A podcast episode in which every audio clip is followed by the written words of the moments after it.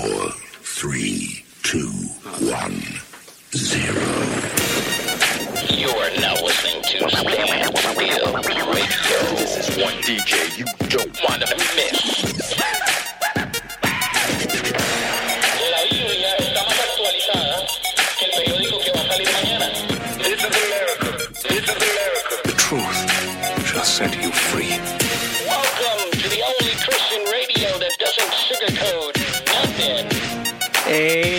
How's everybody doing today? We're back live on Standstill Radio. This is your host, Juan, and I'm here today with a very good friend of mine, Daniel Langshaw. Hi.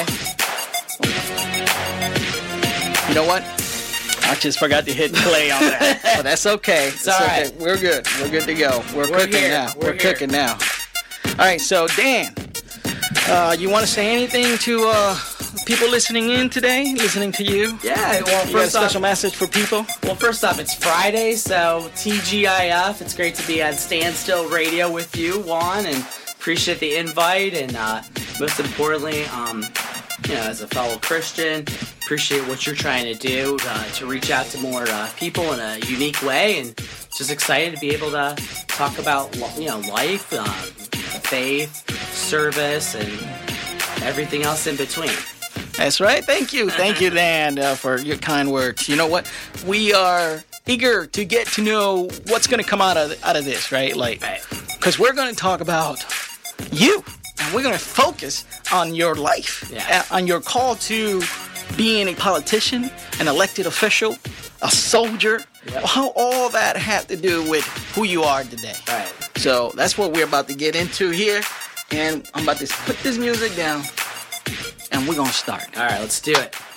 All right, All that's right. it. That was our intro. you like that? Yeah. Love We're live. It's, it's wonderful to have you here. Last Absolutely. last time we did this, the guy was in Alabama. Okay. So you know, I was talking to this guy on the phone. It was still really good. Yeah. The conversation was still really great, and it was in Spanish because we're a bilingual radio station for No, anybody listening in. You know, but today we're gonna focus on Councilman Dan Langshaw. Mm-hmm. All right, Dan. So, Dan, where do you want to start? Where do you oh. want to start? Because you, you know, you recorded a message that I published. Yeah. And it had over 200 views. So, This is awesome. which is it is Yeah. awesome. That means that's a lot of people Yeah. following you. You got a good base, Oh yeah. and they probably want to know about your faith. oh, absolutely. How is faith related to politics? Well, I think first and foremost, especially the world that we live in today, politics has kind of like a negative kind of stereotype. And I guess I don't consider myself a politician. I consider myself a public servant. Just like, you know, you're serving the Lord through ministry. Amen. My ministry is different. It's in the realm of helping people, but in the form of the government. And if you know anything about people, we're all imperfect. We're sinners. We make mistakes. We mess up. Um, but we need someone that's going to be there to lift us up when we need to, to be lifted up, or to help us, uh, you know, go, you know, to where we want to go. Which Amen. ultimately we want to go to heaven, but not, not, not anytime soon. But at the same time, we want to live a good life so that you know we're following, you know, the, the teachings that you know we hear not only in the pews at church, but also out of scripture in the Bible. So, you know, the, for me, you know, as a public servant, not as a politician, uh, it's all about helping people. And you mentioned like the numbers. Uh, you know, I'm the Ward Three councilman in North Royalton, Ohio. Proud to be, you know, from the greater CLE area. The youngest? Yeah, The and I'm, yeah, I'm actually I'm still one of the youngest elected officials in Southwest Cuyahoga County. Uh, I'm 33 years old. If you ask my oldest son, I look like I'm really old. You know, No, agree come on now. Nah. Come on. But now. I am one of Come the on. youngest elected officials in Southwest Cuyahoga County, which is it's an honor just to be in elected office. Um, but you know, the biggest thing is just helping people. Like I, just like in, in ministry, um, I have people that are I'm responsible for beyond my own family. I have my own family to worry about. But as a councilman in North Royalton, we have like six different wards. I'm the Ward Three councilman. I have five thousand five hundred residents that I am I'm their voice on city council. I'm the person they turn to if they have issues and needs, and just like any family, you know, uh, they're they're all very different needs and wants and that kinds of or problems that they're facing. So it's it's a huge responsibility, and out of our community, we have like over thirty. I think about 34,000 residents. So, still, either way, no pressure having 5,500 people being your boss. Uh, but also, I don't look at it, it, it, public service like, you know, they're, you know, yes, they're my boss, but also I've now being a councilman since 2013, they've grown to be like family. And it just, it's so awesome to be able to help give back to the community and. Yeah, I see. I see. Uh, you know, I, I follow you on Facebook. Yeah. And I just started following you on Twitter, and I see that you're very active. Yes. You you know when you mean you are a an activist, Oh, yeah. you're very active. Oh, yeah. I mean from that root word, active. oh, yeah. You know, and uh, you know it, it takes a lot, you know, to sacrifice your life. oh, yeah. I mean, because people don't get, people don't understand that when you are in service to people, people just want to be served. Right. People just want the benefit that comes from your work, yeah.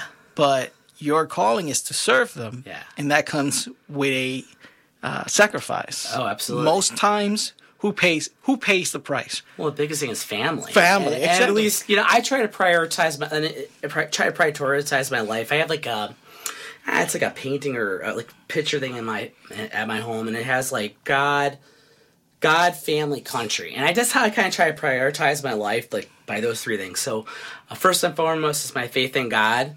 So, um, you know, trying to go to church. I'm also in, involved as a Eucharist minister because I'm Catholic. Yeah. Um, so that's important to make sure that I'm doing that first. Second is my family. So there's times where, you know, yeah, like a few weeks ago, my son's uh, in seventh grade. My oldest son Henry, he's our future NFL player who may help the Browns get the Super Bowl. Oh someday. my God! Let's not Yeah. talk about All right, all right, all right. This, is, this is not a sports radio, But- but, you know what? We just it hurts right now. I know. All right, I'm not going to try to hurt you anymore. We don't want to go down that Uh, we're not going to go that way. But you know, um, I had a city council meeting like a few weeks ago, and I ended up, uh, you know, going late to it because committee. I didn't necessarily have to be there, but I stayed a little bit longer to watch my son finish his game because that was important to me to be there for him. So it's a balance, still meeting my responsibilities, and then last but not least is like country where I can consider you know the community and what I do Right, in right. public office. So I think it's important to try to stay focused. But as you said, uh, I'm definitely very, very active with a capital A. Yeah, yeah. But it's because I take pride in my community and what I do. I just I truly Amen. love it, and at the same time too, I have people you know pulling me from each arm that they need something, or they, there's a really good event or something or a cause where I can help someone make a difference. So Right, it's, right. the tough part is when, when you gotta, gotta say no. That's a really hard for me at times. But again, it's that balance that where you know I'm still not you know still I'm lucky. God bless my wife, uh, Marissa. I give her a shout out. Uh, you know she's a nurse. She's all about helping people too. She literally saves people's lives and Wow. Um, you know she's definitely my bride and uh, my you know, my everything. I also you know I joke around, but it's serious. She's the first lady of Ward Three. I'm so proud of her and all that she does, and she's such a great example as a mother and and just um, as a professional person as well. So I'm lucky to have a good support system, a good. Um, you know, first lady. Yeah, yeah, Um, there you that, you know, loves you and cares you and supports all that I do and and and just our beautiful children. I remember when we first uh, met, we started working together at the VA. Yeah. And, uh, you know, things were not going that great at that time. I, I don't remember. I remember you had a few a few frustrations. Yeah. You, were- you were going through a, through a stage. Yeah. But during that time is when you met uh, Marisa, correct? Yeah. And, Yeah. You know, I remember you used to take me out on dates and then you started taking her. I know. And you forgot I, about I need an excuse to get out. You know, get some good Puerto Rican food. You know, Yeah, yeah. You know, I some- remember. we know see good places. We- we gotta Sealy. go back. I know, back. and you and, and you know where we- I'm talking we- about. we too. still have that- here in Ohio City. Yeah. So you know, Oh, yeah. If you're in Ohio City, uh, you know some good place where you get some good Puerto Rican or Hispanic food. Believe me. Oh my God, you won't, if you go home hungry, that's on you. That's a good one. That's a good one. Yeah, but no, it's been a, it's really been a journey to get to where I'm at. I still, um, you know, I, I have higher aspirations, but at the same time too, you know, it, it's a, it's a journey, and and you get this too. One like when we're in the military, we had a mission. You know, That's mission right. was to serve our That's right. country. That's right. Um, the mission the, every day there was a specific mission. Then there was the overall mission, of course, protecting our country. Right. And I guess um, you know, kind of maybe going backwards to Yeah. like where we where I'm at now is like how the heck did I get here? And sometimes you know we think about life. I'm 33. I'll be 34 um, in December. Um, you know, just how do we get here? How do you like? You, know, you start to kind of reflect on your life at Well, times. let's let's get into that journey. Yeah. Let's let's start reflecting on that. Yeah. because that's that's where we want to go. You know, and I remember when you recorded that message, you said that you find ways to go and serve and, and, and express your faith. Right. So I believe I reflected on that a little. Yeah. Right after you you finished, and I and I reflected on that, and I said, well, definitely that's the key thing, like finding ways to live out our faith Absolutely. and you find you find ways in your own calling, and that's what we're about to get into. Mm-hmm. Yeah. Oh, so let's talk about let's keep talking about your your time as a soldier. Yeah. Since you broke it down, and you Yeah. you know we had this Oh, this absolutely. plan Because of where we want to go. Yeah, and I kind of think we all, you know, when you get a little bit older, you know, I'm not that old, but you know, uh, but you start breaking down like your your life and, and where you're going in your life, especially when you have children, and then you know you start seeing like, wow, they're growing up, and Yeah, you know, yeah. wow, my life has really changed from what it was when I was like 18, 19. Oh. You know, so in my case, you know, it started off like uh, I I graduated North Northland High School in 2004. You know, I was a pretty good student, AB student. Wait, wait, you graduated in 2004? Yeah, High school? yeah, Oh my, that makes me feel old. yeah. Sorry, Juan. 2004. wait a minute. Oh my God, I thought you were my age. that sorry, means Mika. I'm really old. I'm sorry, I graduated in '98. Yeah, sorry. Okay, okay, okay. So- well, that's a wake up call. But even going like back then, I was very involved in the community, and uh, it's kind of funny now. And it actually came up recently. Um, you know, everyone kind of wonders like why I wear purple and, and that Yeah. kind of stuff. It goes back to high school. Um, North Royalton, we're the Bears, but our col- colors are purple, white, and uh, gold. And I, it, it really helped some of the things that I learned lessons in high school kind of move me on to like different phases of my life. And so I started in high school, and uh, I was literally the bear. I was the mascot my senior year. I'm, I, I I finally admitted after over a decade. so you were the you were the mascot. Yeah, yeah. Okay. I was the bear my senior year. I was also student, uh, go figure, student government president. But you know they have like the senior superlatives and that kind of stuff. Like I was also an athlete. You know, I'm, I used to be a really skinny guy. Uh, you know, I'm, that's yeah, yeah uh, Okay. that's a skinny award. But Okay. You know, uh, I was also, you know, I was a letterman in track and all that. But you know how they had like the senior superlatives, like you know, oh, this person's like most likely to succeed, or the jock and all that kind of stuff. You know what I was? Most spirited, and I'm just like, what? Why did they do that to me? And some of them didn't even know I was the darn bear. But uh, but I, I, reflecting on it now and, and and the kind of person I am, it's kind of it was. It, at first, I was kind of a little upset about it, but at the same time, now reflecting on it, it means I take pride in what I do. And if you see anything, and you see, especially online, I'm very proud of the different things I'm doing, but also the people I'm helping and highlighting, you know, positive things in the community to you know move things forward. So, start off there. Uh, I graduated in 2000. So your your passion for helping people and that spirit. Oh, already- yeah. You already had it. Yeah, I already had So- it. Even when I was little, like my dad would take me to like meet judges and and different elected officials. I remember one time here in Cleveland meeting the uh, former mayor Michael White. We're just like down at like by City Hall. My dad's like, "Yeah, we're gonna go meet the mayor." I'm like, and I'm like, "What?" I'm like, "Don't you have like an appointment to meet this guy or something?" That- and if you ever been a down, little scary, no? yeah, and if you ever been down like downtown, like um, to City Hall, it's like pretty intimidating. If you're like a kid, God, I think I was like Henry's age, maybe eleven or twelve. It's like uh, I don't know, you know. Yeah. Um, but we end up actually meeting the mayor. Like the secretary is like thinking like my dad's crazy, but um, it was cool. But they actually we got to meet the mayor and all kinds of stuff like that. And uh, and my dad even gave the mayor some barbecue sauce for uh, for us coming. But we actually had a professional picture. It's up in my office of me and the mayor and my brother with me. Wow. And so it's kind of cool now to reflect. So- oh, even back then when I was So wee little, real to now, yeah. the, now fast forward to high school, you know, student government, all this kind of stuff, and then you know when you graduate, you kind of like, all right, what's next? What do I want to do with my life? You got all these big hopes and dreams, and and at the time I really kind of was all over the place. I ended up I went to the University of Akron for a little bit. Uh, I was a major in international business. I'm like, I want to travel the world and all that kind of stuff. And then I'm like, oh, I, I hate accounting class and I can't do this. so then I'm like, ah, I'm going to change majors and uh, let's do economics. Oh, I don't like this. So I ended at the time, you know, it was still, you know, a little bit after 9 11.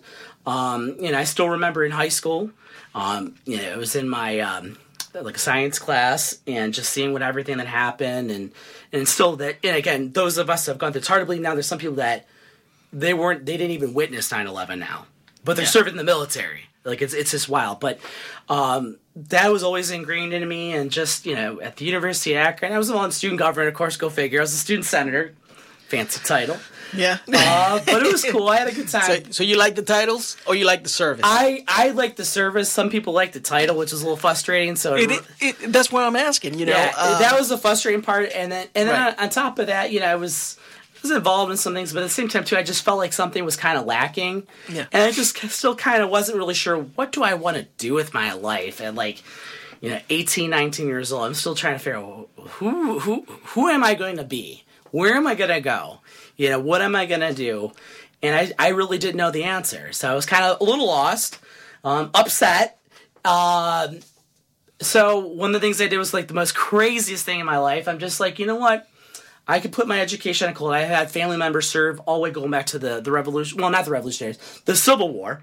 I actually have um, in my office, home office at home, um, an honorable discharge medal that um, one of my ancestors on my uh, grandmother's side got certificate for the Union Army uh, Wow. for Pennsylvania Regiment. Like it's like really wild. I even long had history. like or Long other ancestors that, service. or that have served like for in World War One, two. Of course, my both my grandparents. Um, one was served in the Navy, one was briefly in the Army. Um, you know, so a lot of service. Even like my one of my cousins was uh, on the USS Saratoga as a lieutenant commander during the Persian Gulf War. So I got a lot of different people that I've known that have served in some shape or form, and I'm just like, you know what?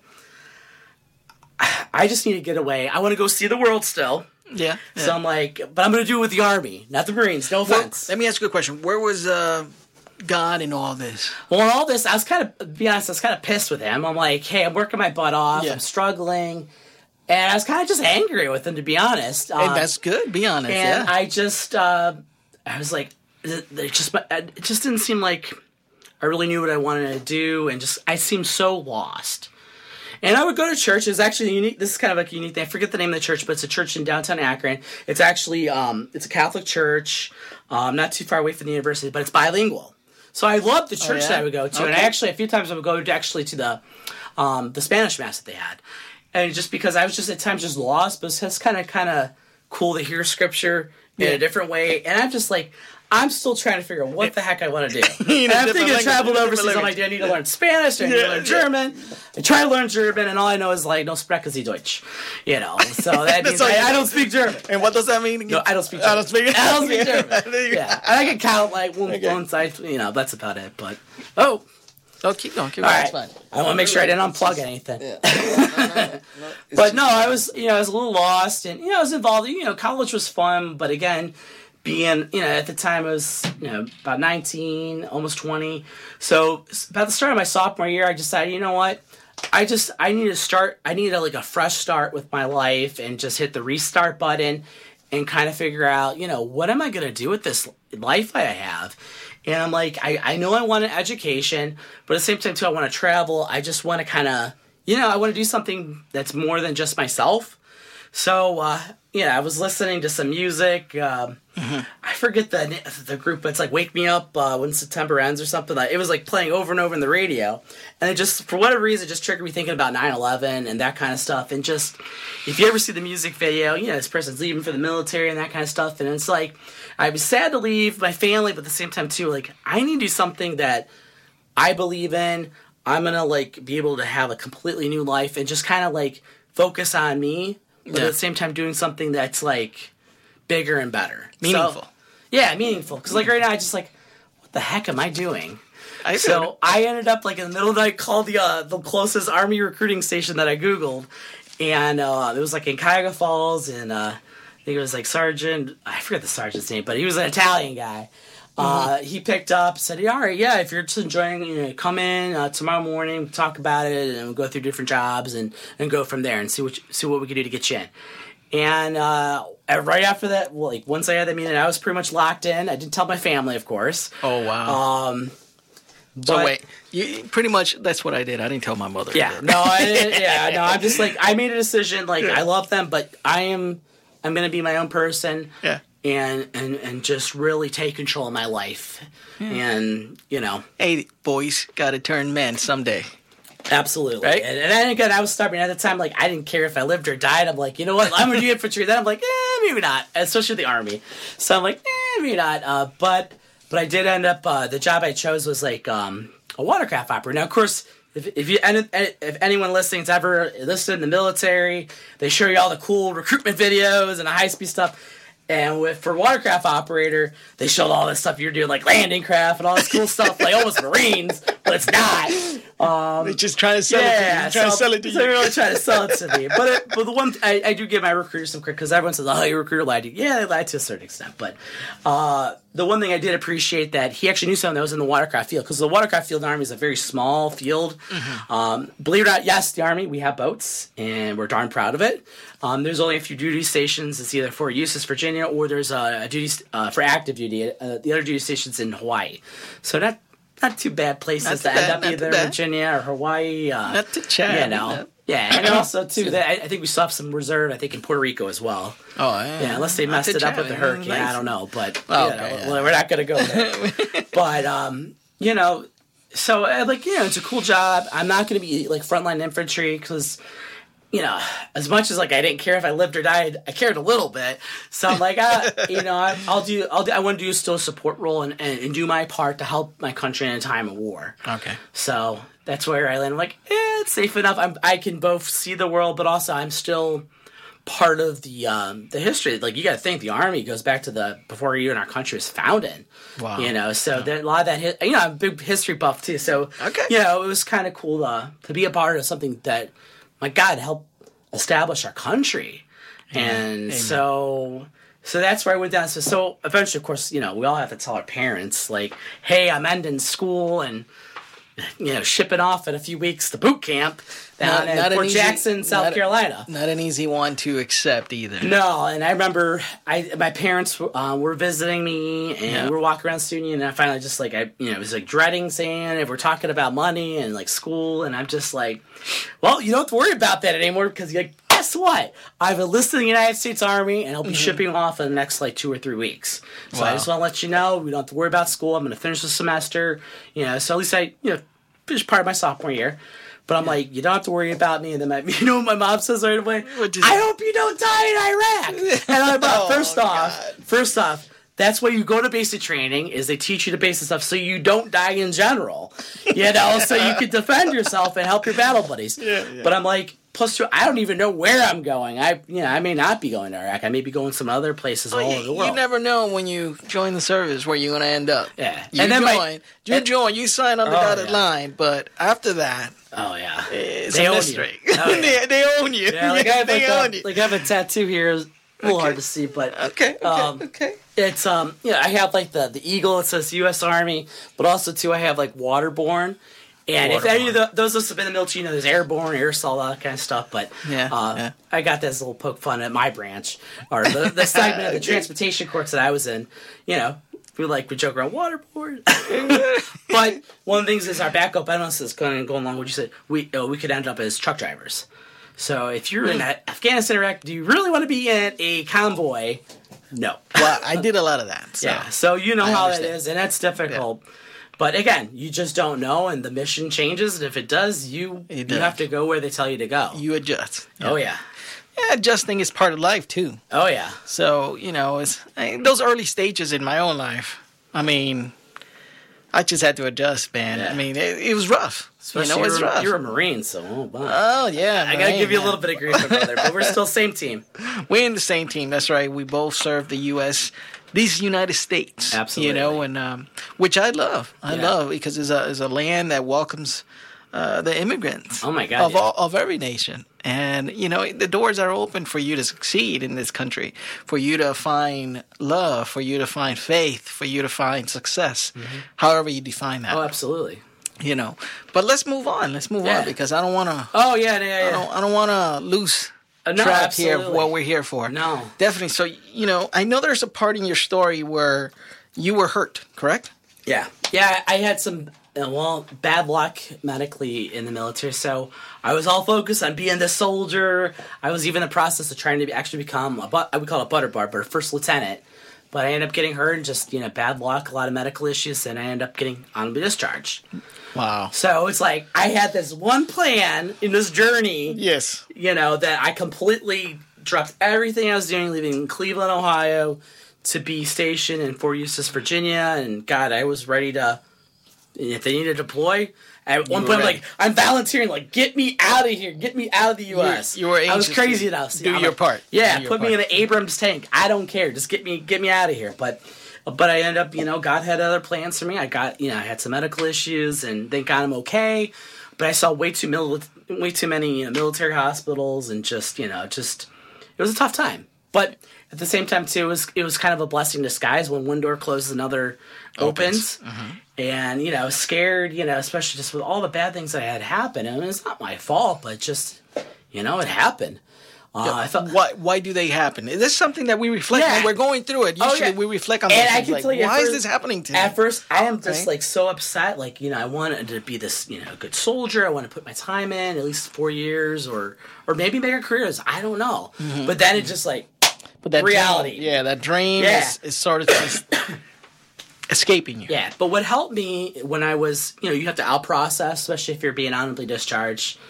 And I had to meet the the big uh, the colonel, the battalion commander, and so I'm just an E two. So if if anyone knows military, I'm a, a very very low level person. So I have to salute everybody. So you got to report in and say, Yeah, yeah, yeah. you know, pr- private so and so reporting in, sir. Yeah. And it's very intimidating with my, you know, uh, platoon sergeant, and just you know, it's it's an intimidating thing. And then he's got his people, and I'm just standing there straight up, you know. Um, but then he's like Eddie's, and then he, started asking me some questions, like, "All right, I see you're getting out. It's unfortunate, you know, but it happens. Um, overall, you had good service. You're gonna get out an honorable discharge. But like, what are you gonna do with your life?" Is what he asked. And again, I, this is like I've been thinking like for a while. Like I'm like I was so upset, but I just blurted out, "I'm going back to school." And he's like, "Where are you gonna go back to school? Where are you gonna when are you gonna catch?" I'm like, "Well, Cleveland State University." He's like, "Oh." Okay. And I'm just like, he paused for a minute. He's like looking at me. Mm-hmm. He takes his like, you know, he's got like kind of bigger glasses than you have. Yeah. And he just Takes sets, them off. Mm-hmm. Yeah, takes them off, sets it on a table, and then he puts it. He kind of just starts stares at me for a little bit. You know, kind of give me a look down. He's like, "Well, you better be a good Viking." I'm like, "How does he know?" You know, I'm in Virginia. I've never met, uh, really met like you know, one on one with the battalion commander, other than saluting him in big formations and that kind of Yeah. stuff, or like being scared to be even seen. Right, you know, right, right. because like if he is something wrong, That is a- we are in trouble. So, but he knew about Cleveland, and and then he's like, "Addie's relax, let's talk." He's like, Yeah, "I yeah. graduated from Cleveland State University with my master's degree," Wow. and he's like, um, "It's a good school. That's a good plan." And I hope I hope the best for you, and I hope that you succeed. And I, all that I ask for you is just uh, do the best that you can and make something of your life. And I will never forget that. Yeah, it was a very intimidating, but but I took it as a sign. You know what? I'm, sign. Exactly. That's back what I was going- I'm, I'm, I'm, I'm getting back on the path, at least that I believe I need to be on, and I need to come back to school. wow. So, but it was like, so you so were, wild. you know, it's like God has this point in our life that are like on the timeline. They're very like affirmative. Yeah, They talk to you. They're telling you you're on the right path. yeah. And that's That was that's like- one of those moments. And I, and believe me, the crazy part was is I was praying and and praying and praying like God, give me a like literally I'm asking God, give me a sign of what the heck I'm supposed to do with my I understand, life. I I feel so lost, and I I just want to be the best I can be and just live up to what you know whatever you have for me. And if this wasn't like a sign or like a flare being shot, I don't know what the heck was. So I listened, and I went back to school. Uh, you know, I took on a very heavy course load, was very involved on campus. Um, and at first, I was again still a little figuring out what I want to do. I went, I went back for at least education, but then I'm like, eh, education isn't. You know, ultimately, I really like this political stuff. So I ended up getting my bachelor's degree in political science. And not only did I get it, you know, a bachelor's degree, but I graduated honors. I was like, I think so this like- is something that really so I get you going, huh? Yeah, really excited you, really Absolutely. motivated you. And I did exactly what he told me to do is to be the best that I can be. And I, I just, you know, I'm again, I forget the colonel's name offhand, but like, I'm so appreciative for him, like for what he said. Like he'll, and I don't know where he is or whatever happened to him, but like that had such a great impact on my life, knowing that I was on the right path. So I had a little, little tweaking along the way, but I still ended up where I, It is- where I wanted to go, or at least is- where God wanted me to. go. Nor- normally, um, you know, as as we learn about the faith in the church, or as we learn about our faith at the seminary, uh, we understand that it is God works through people. Oh, absolutely. And you know that's why there's church. That's where Right. there's you know church is just another word for uh, a community of people. Yeah, it's You not know? the what's you know, it's not the It's actual not structure. Right. It's not the actual structure. It is the, the body, Right. the, the body of people that congregate in a place and they are a community. Right. Like look at like you and me. Like, Exactly. God had a reason for us to You know? me, and there's times that. You know, even with like my birth, but with my child, my youngest child, like he was born seven weeks. ago, I'm like, hey, pray for me, pray for me, pray for me. I remember. You I remember and all the times when time. stuff- like I'm like I'm going to like my my go to spiritual yeah, people, yeah, yeah. regardless of denomination. I'm just like hitting send. You brought up a good point, regardless of denomination, because we all serve one Christ. Oh, yeah, absolutely. Yes, absolutely. Oh, it's just like, like going not to go too far back to military, but like there's so many different people, races, nationalities, and Oh, there's so much diversity and- but that's but that's also those of us that are believers. It's just depends on what part of the world you're in and that kind of stuff. Ultimately, you know, it's kind of your interpretation of where you're from and, and that kind of stuff. Oh, that all has to do with who we are, We're yes. all trying to do the same thing, but we're doing it in our own different way. You know, Mm-hmm. Correct. Like, in the Catholic faith, you know, there's very like you know structure kind of things and, and different saints and different kinds. Other faiths might not believe that, but like in our front end, like which is we're really blessed to have a real strong faith-based community. Like in my word I have like three churches. Go figure. Like the Trinity. Yeah. Uh, unfortunately, one of our churches caught you know burned down, and they're rebuilding. And but I've helped them out. And another church has had like two other churches had some struggles with their congregation. And I try to stay in touch with. Although it's the political side of things, for me, it's so important because a lot of our faith-based community does a lot to help those who are in need. And my job is to help people. And sometimes the government can only do so much. But at the same time, too, I'm not looking at just doing the bare minimum. I also am trying to look for the spiritual needs too, because some people do need, they may need food and shelter and that kind of stuff. But also, if they're going through a tough time, you know, there's a saying, Yeah, you know, in yeah, the military, there's no atheist in the foxhole. Right. The atheist is praying to somebody. well, it's it's You know? not just about social justice. yeah. It's also about social holiness. Oh, absolutely. And people are, have a hunger and they're thirsty. yeah. Uh, most times they don't know for what, you know. Absolutely. But even their small faith is still a solid faith if they believe in Jesus Christ. Oh, I, yeah. I honestly believe that. yeah. Uh, because, you know, I'm like you. You know, I was Catholic. Uh, I'm Protestant now, Yeah. but before I was Protestant, I was Catholic. And my faith, I can relate to everything you're saying because I grew up, my first 30 years of my life, I was not truly a devoted Yeah. Christian. Uh, the first 30 years of my life, I believe in Jesus Christ. Right. And I had a fear of God, you know. I, I revere, I revere Yeah. God, you know. Yeah. So uh, that was essential for me becoming who I was later on in life. Of course, you know, I became hungry. Oh, like yeah. what you're talking about, Yeah, that yeah. that need for that soul food, not just my tangible needs, but what do I need in order to mature, to Oh, grow, to grow in my faith, in order to understand what is all this about, Yeah. and how do I need it? Yeah. Or like I said, I started out, I was angry at God. I was Why do I need pissed. it?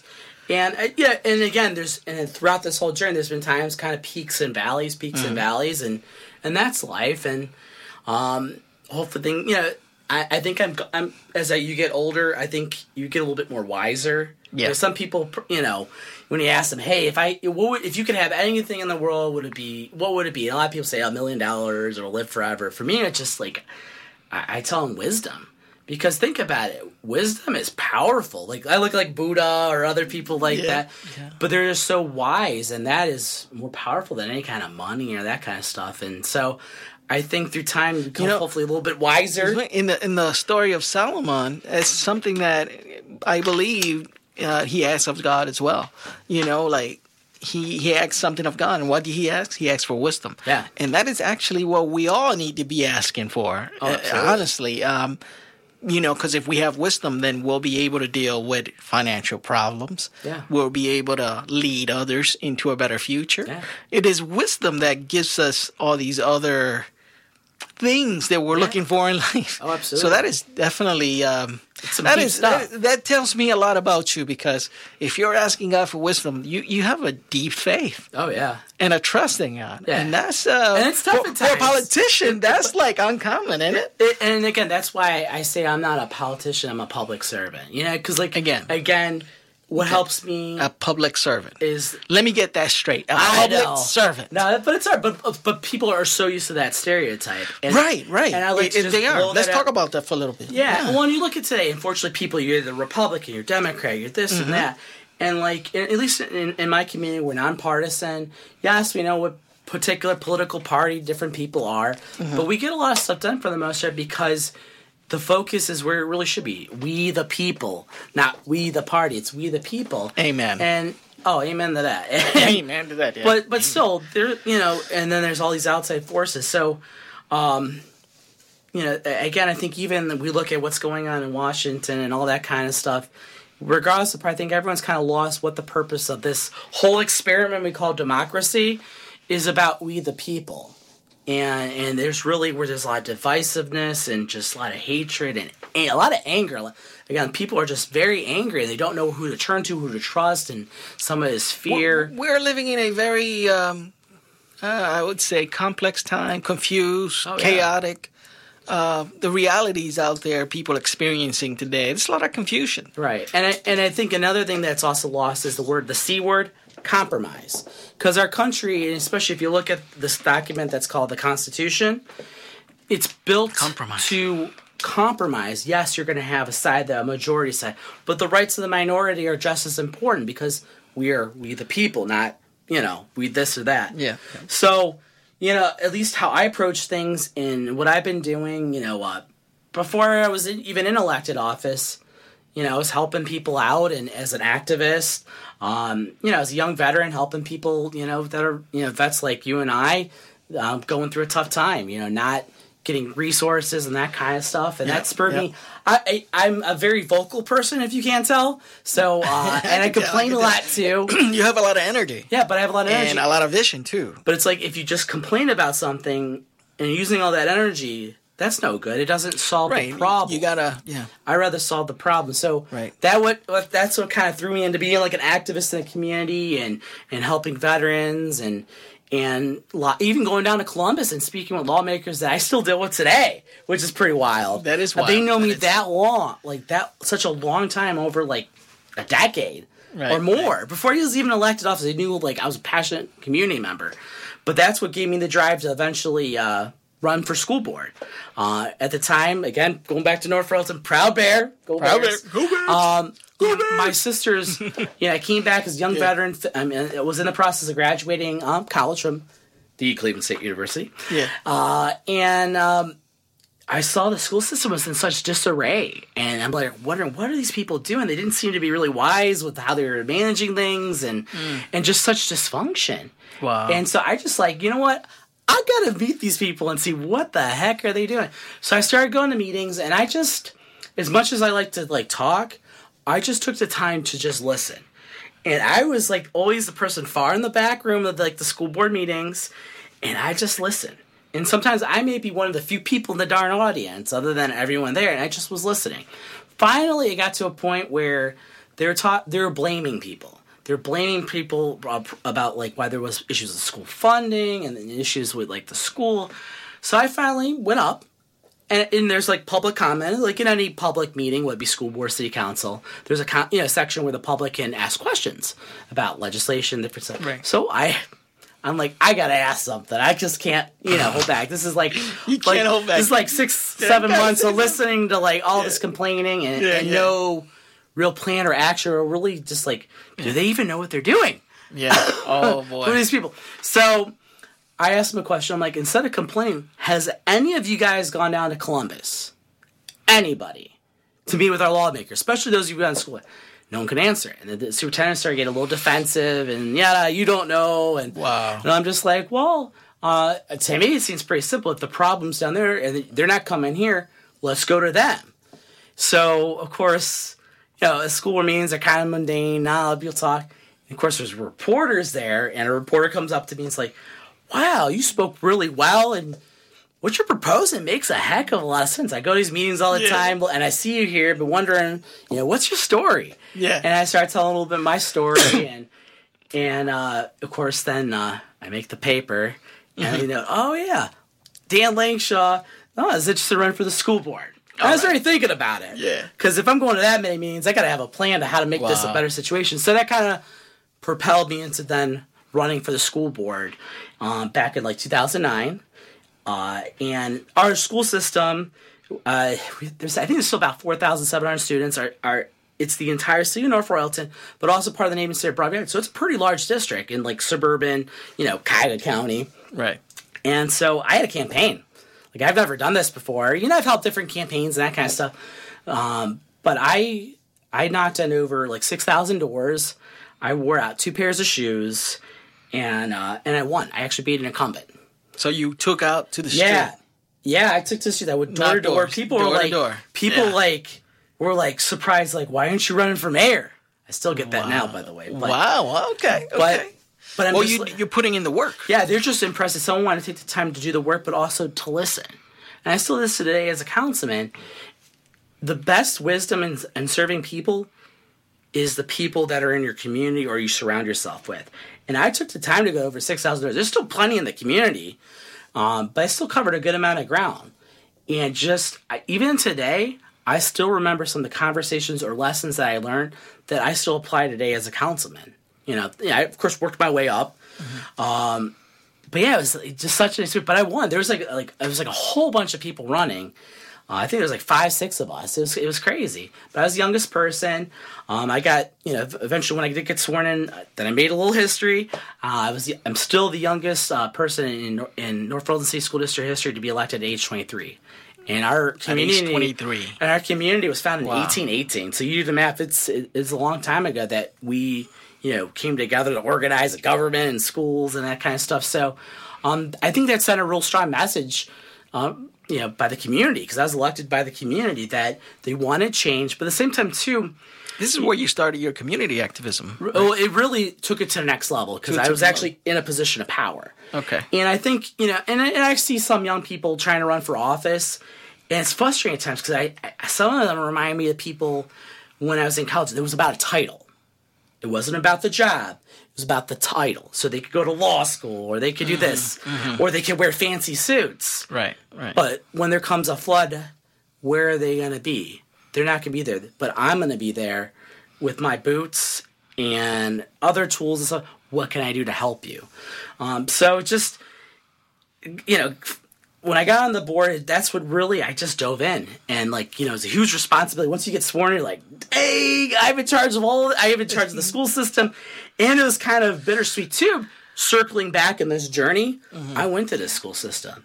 So what propelled me to this was my education, and one of the things even before I was in elected office is, and I think is always important in life. Again, those life lessons in the journey here yeah. is to say thank you and go back to the people that have had an impact on your life or as you know we call it pay it forward so you might be at starbucks or something like that and someone buys you drink you're like oh thank god um, but but little acts of kindness and that kind of stuff go a long way so one of the things although i'm not a rich person um, but i even did in the military i started um, a year after i graduated i started uh, the a little selfish plug dan langshaw leadership scholarship to get back because I remember that. I was remember very when you told me blessed first about that. that the the lessons I learned in high school and the teachers and just such a great education I got, I need to pay it for. I'm not rich, and someday maybe I'll establish my own nonprofit or whatever so I can beef it up a little bit. It's but a three hundred dollars scholarship, you know, and still being like that young, that was a lot of money, and I still have his three hundred dollars scholarship today.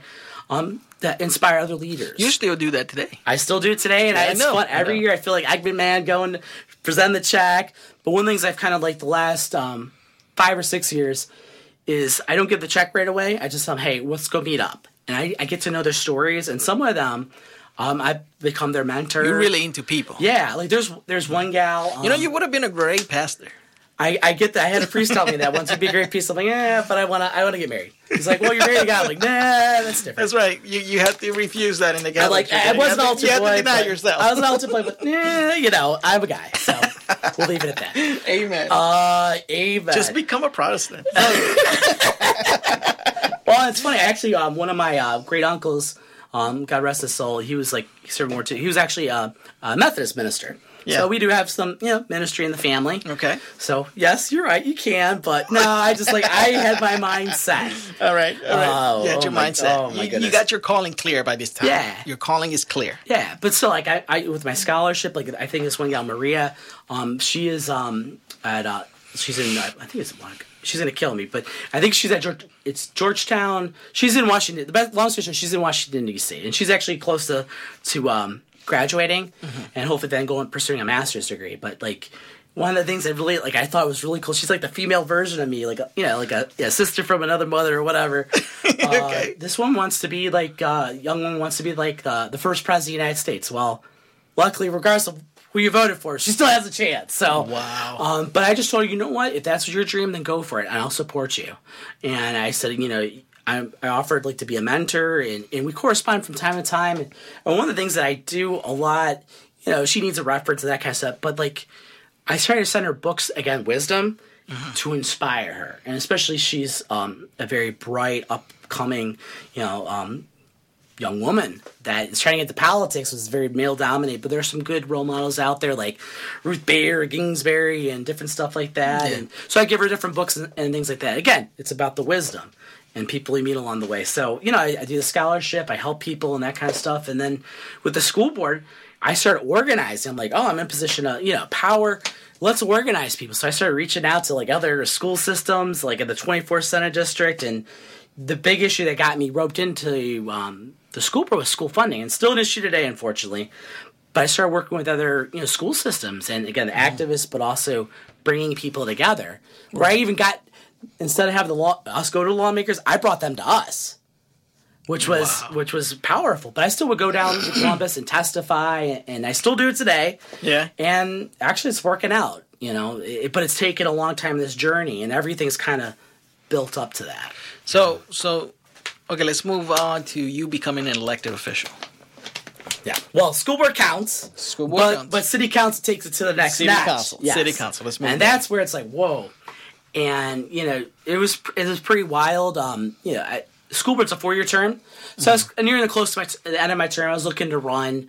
Um, this was in 2013 uh, to be the Ward Three councilman, which I am now today. Um, we had a long time councilman named Don Willie.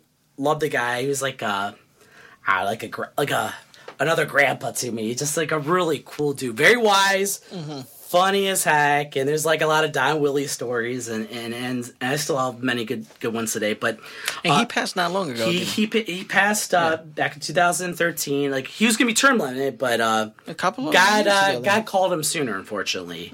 But he was your mentor, correct? He was. He was one of my mentors, yeah. and um, and yet again, another person that God works through. Yeah. To enlighten you, to give you wisdom. Oh my to- god! I'm just so thankful for him because he knew that I was going to run for seat because he already knew Mm-hmm. his time was up with serving on city council, but ultimately God called him from this this earth because he had Right. lung cancer and was battling. He tried tried to keep it very low key. He was still helping people.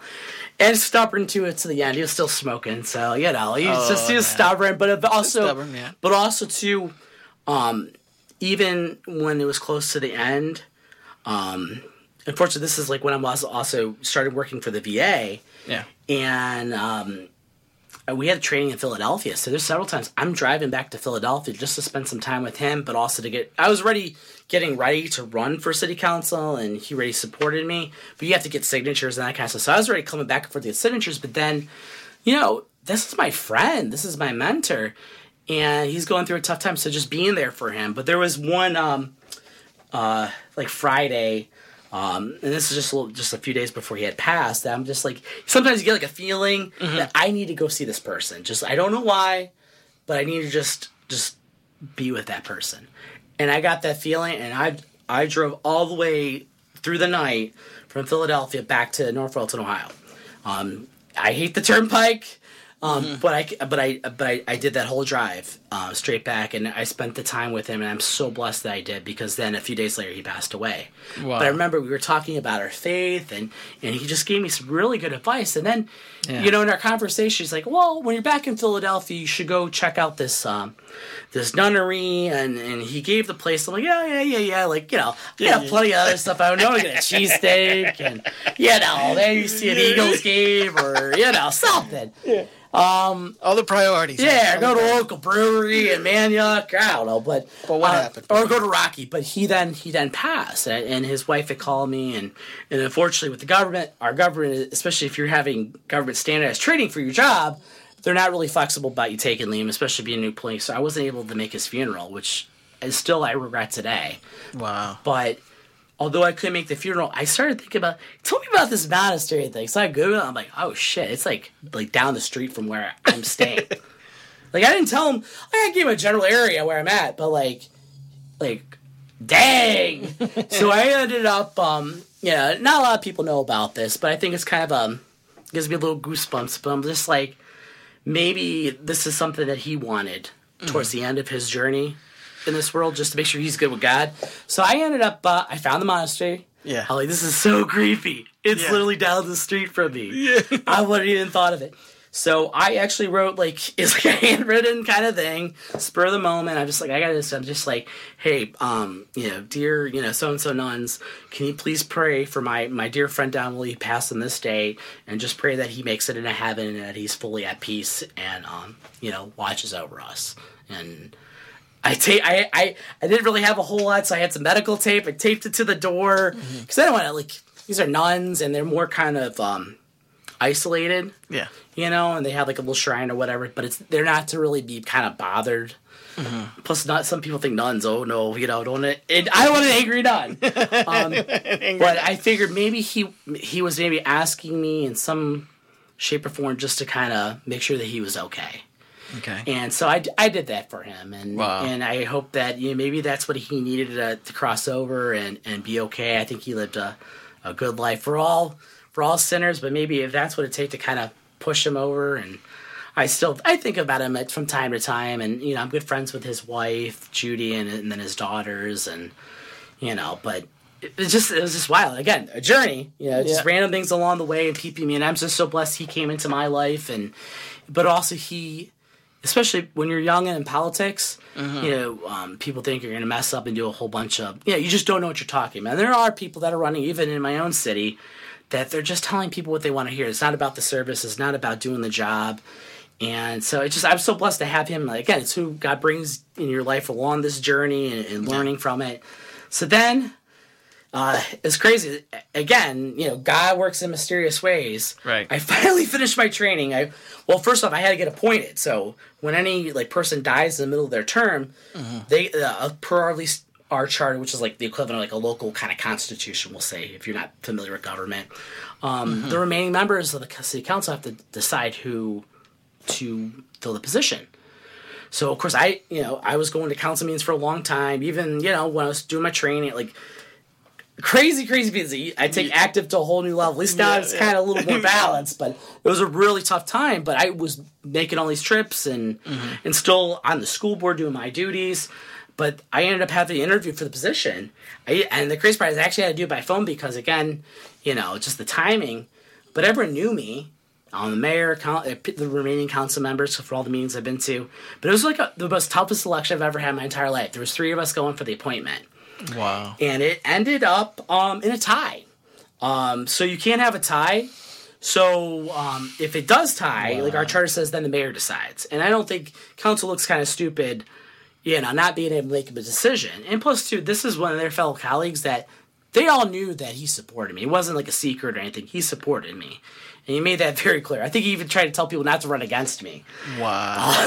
That's how much the guy loved me and Yeah. uh, and was looking out for me. But um, yeah, so the, it ended up as a tie, and then when the they went back in an executive session, had a chat, and lo and behold, um, one of the people changed their vote, and I I won by a by one vote. Wow. Yeah, so that was crazy. That's And the that closest opened the election doors. I've ever had. And and- that opened the doors for and- you becoming yeah, the councilman of yeah. Ward Three in Yeah. North Royalton. Yeah, and I and and and then like soon after, then I had to resign from my. You can't hold two elected offices. So I wasn't sworn in yet for city council, but I mentally I had to scramble to like the bank across the street from my hotel and and get a notarized document, have them fax it to the school board. That I resigned effective immediately, and thank you and. And then they had to do their own process to fill my position, which was only a few months left in my term. Um, but then finally my train's in. So I'm like hauling ass back to Ohio. I'm getting like people, uh, newspaper reporters, like interview me. Who is this new councilman? Yeah. So like I'm on, on the phone with Cleveland.com, or they call it the Plain. it's a Plain. It was a Plain Dealer, but they call it Cleveland.com now. With one of the reporters, I'm driving on like Pennsylvania Turnpike, and you know answering questions, and I ended up just like stopping at a pit stop so I could like collect my thoughts, but. I was just racing home because like these people need me. Like they they had not had someone for at least a little while representing them and not having a voice, and it's like no pressure, but gotta dive right in. But you got you got right into it. Oh yeah. So and I got sworn in. The- This is the crazy part. Again, I think there's some symbolism, and again, kind of God showing different signs along this way of my journey. yeah. I got sworn in like on like uh, was, um, Good Friday. On a good Friday. Good Friday. It was definitely a Good Friday. And then when I got sworn in, my mom was there, my sister, and I'll I'll never forget. I still have a picture. Um, like whoa, like super. was like a, it was like it's this is cool, but like whoa, the gravity of all this. This is like something even more. Like I have more power and responsibility. Like oh Right, wow, right. but also coming in a time where people are still grieving, and they he was a very beloved councilman, so I didn't want to you know step on toes. You know, I'm excited for this, but at the same time, too, I lost my friend and a mentor, and someone who's involved in the community. So it's like, it's a balance. It was kind of bittersweet, but at the same time, too, it was like, but again, it was Good Friday, so it's just like like this, this was meant to be, and then. You know, I stepped in, started helping people out, and, and it was seamless. Like uh, there was, I was ready up to speed with everything. So if anything were to go, you know, for this to happen, I was probably the best person. Well, I was the best person because they chose me, and I'm still doing this Ex- to, to lead my community. So just um, And you, I- and you have done a lot, and just time is running out for us. But just before we go, you know, like before we end our, our, our conversation, you know, how much have you done already? Because I've seen a whole bunch in the last few days, but you've been doing this since when? I've been doing like a, as a city councilman or just in government in general. It's in city council. uh, since 2013. So since So appointment, I, then I got elected, and then I've been reelected several times. And I'm up for reelection this year, but I don't been- have an opponent, and you've been good. serving the community. Tell us some of the things you have accomplished so far. Big, like things that I love doing, like I do these coffees, so I listen to residents and helping them. Um, Things like um, like helping people, you know, just going through a tough time and that kind of stuff. Like I keep track of all the different people I help. A big part of it, the job is helping people. Um, the other part of it is just. Um, addressing issues in the community like blight you know like you know people want to make sure that they're safe and that kind of stuff um, i've had like a lot of different legislation and all those things i can brag about but like And you do this while you're working? oh yeah like a- full-time job full-time parent family. You have two kids, correct? yep pta dad you name it So you're doing all this while you have a busy life, and you're still finding time to serve Yeah. people. yeah And I think that's probably one of the main things that we can get from your story is that you got to keep open to the possibilities of what God can do in your oh, life absolutely to serve others. and i guess along those lines like there's plenty of legislation things i can brag about but ultimately what is the most rewarding Mm-hmm. because a lot of you know the politicians will focus on the list and and i can do that you but- can play that game. I, I You- can, you- and, and, you you, and you have to. You have to at least explain what And you're doing. Well, it's it's You in know. your field. You Yeah. you have to. But ultimately, what, what matters to me, like when I start taking stock of like eventually my tenure and for whatever else I move on, you know, next, um, is the people I help. And like even like after this, I was just explaining before we got on the radio. And I kind of have here. This is a, a little book about like St. Jude and a little uh, St. Jude uh, rosary. I have a resident. Again, everyone knows like I go on my way to help my residents. Again, like I, we start up there like family. Yeah. I have a resident. His name's Joe Kiter. He's 20, me- let me see that Yeah, go ahead. quick. You show for the listeners. And um, here's Rosary too. Joe, uh, Joe, unfortunately, was in a very video. yeah. Got it. He's about to go somewhere right now. Yeah, Correct. You're Yeah. about to go. You're gonna go keep serving people. Like You do. absolutely. I don't. So I right don't. after here, you got something. yeah, You have to go. Do. yeah. I'm gonna go to my resident Joe Kiter. Mm-hmm. You know, 23 years old, was in a his motorcycle route in a, probably one of the worst motorcycle accidents we've had in a long time in our city. Oh wow. Drunk. Uh, well, unfortunately, I have to say suspected drunk driver. Unfortunately, our judicial system didn't. You know, do So their he's part probably in providing hurt pretty justice. bad. Um, he was thrown from his uh, vehicle or his well from his motorcycle. The guy didn't stop and just he was drinking and driving, admitted on scene, and Mm. the kid, the guy's lucky to be alive. And this this kid was doing all the right things, was going to school to become a mechanic and all that kind of stuff. But Wow. then, boom, it's all over. He was paralyzed. Well, and- everybody who's listening out there right now, or anybody who's listening to this after we record it and put it out there, we're gonna ask you to pray oh, he needs for it. for this.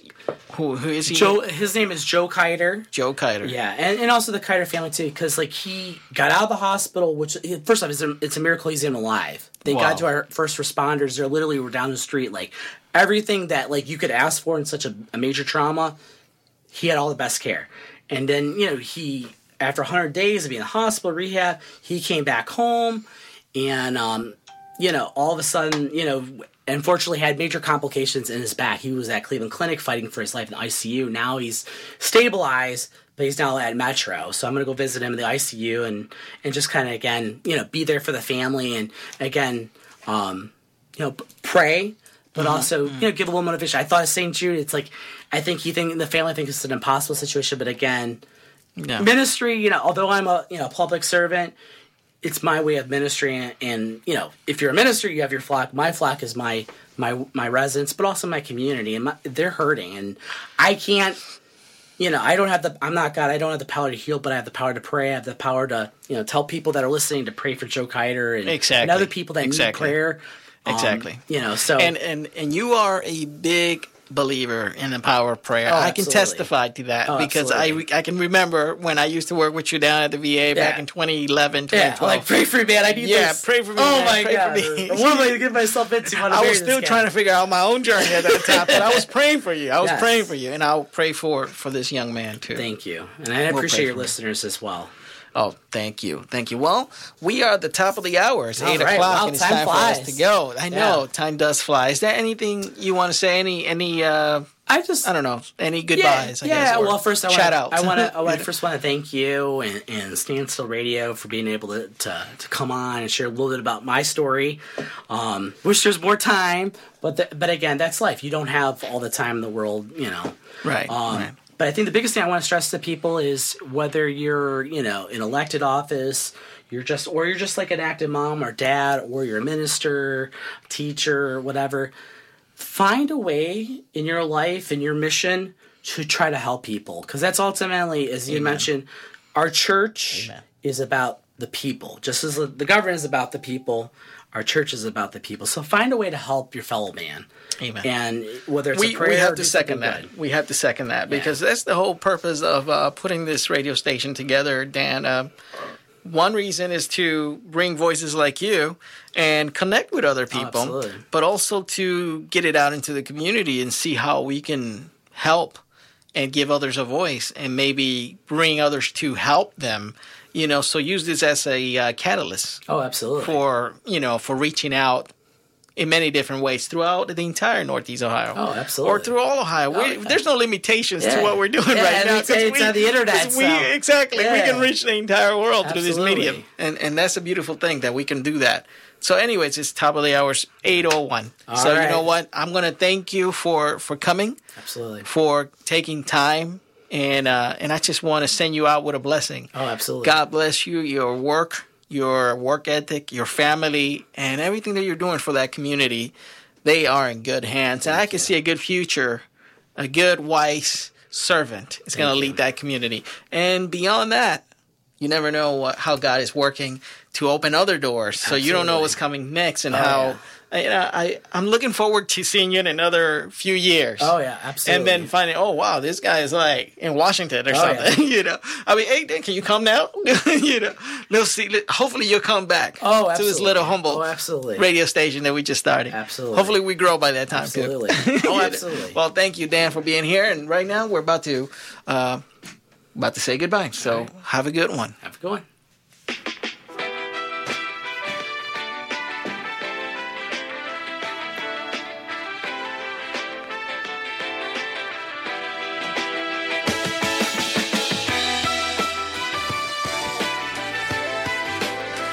You are listening to Standstill Radio, WSRC. Charla, música, firmes en la fe.